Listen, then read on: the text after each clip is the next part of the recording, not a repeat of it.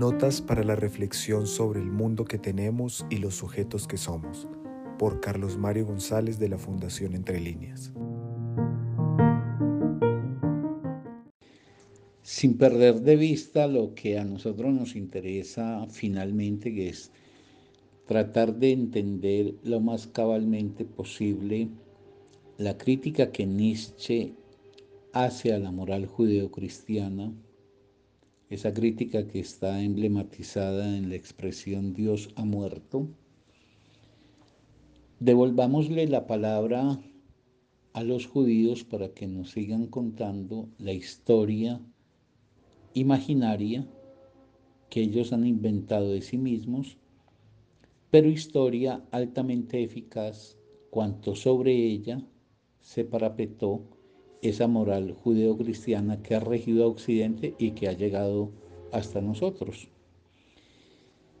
Entonces Abraham ha salido de Mesopotamia con un grupo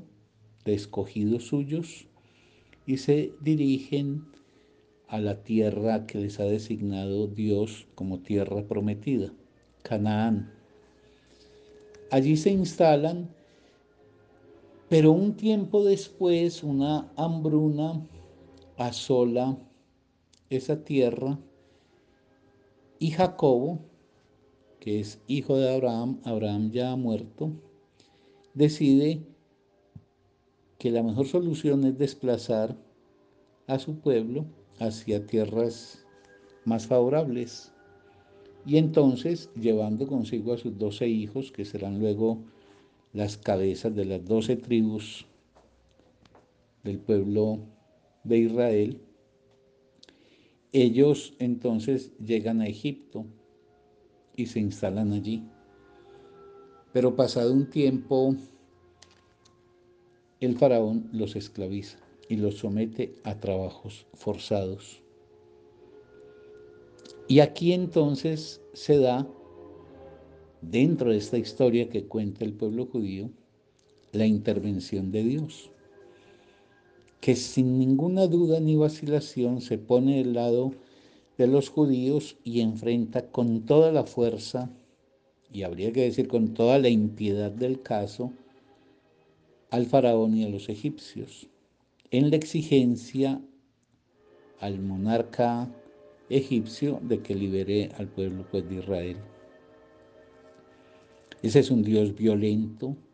un Dios feroz, es el Dios del Antiguo Testamento, un Dios sin compasión ni matices en el ejercicio de su crueldad, cosa que dicho sea de paso, le armará siempre al cristianismo un gran problema a la hora de articular el Antiguo Testamento con este Dios expresión de la violencia y el otro Dios representante del amor que sería Jesucristo pero ese es tema pues posterior. Entonces, ¿qué hace Dios para conminar al faraón a que libere al pueblo judío? Desata lo que se conoce como las diez plagas que cayeron sobre Egipto, que hoy nos producen una cierta sonrisa por inverosímiles,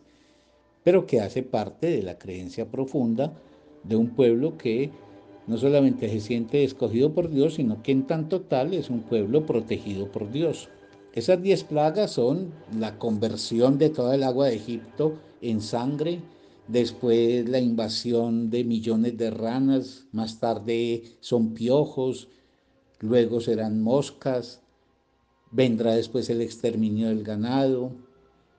aplicará luego o la producción de úlceras, de sarpullidos a todos los egipcios. Esto nunca afecta a los judíos, sino solamente a los egipcios. Entonces aparecerá una lluvia de fuego y de granizo, volverá la plaga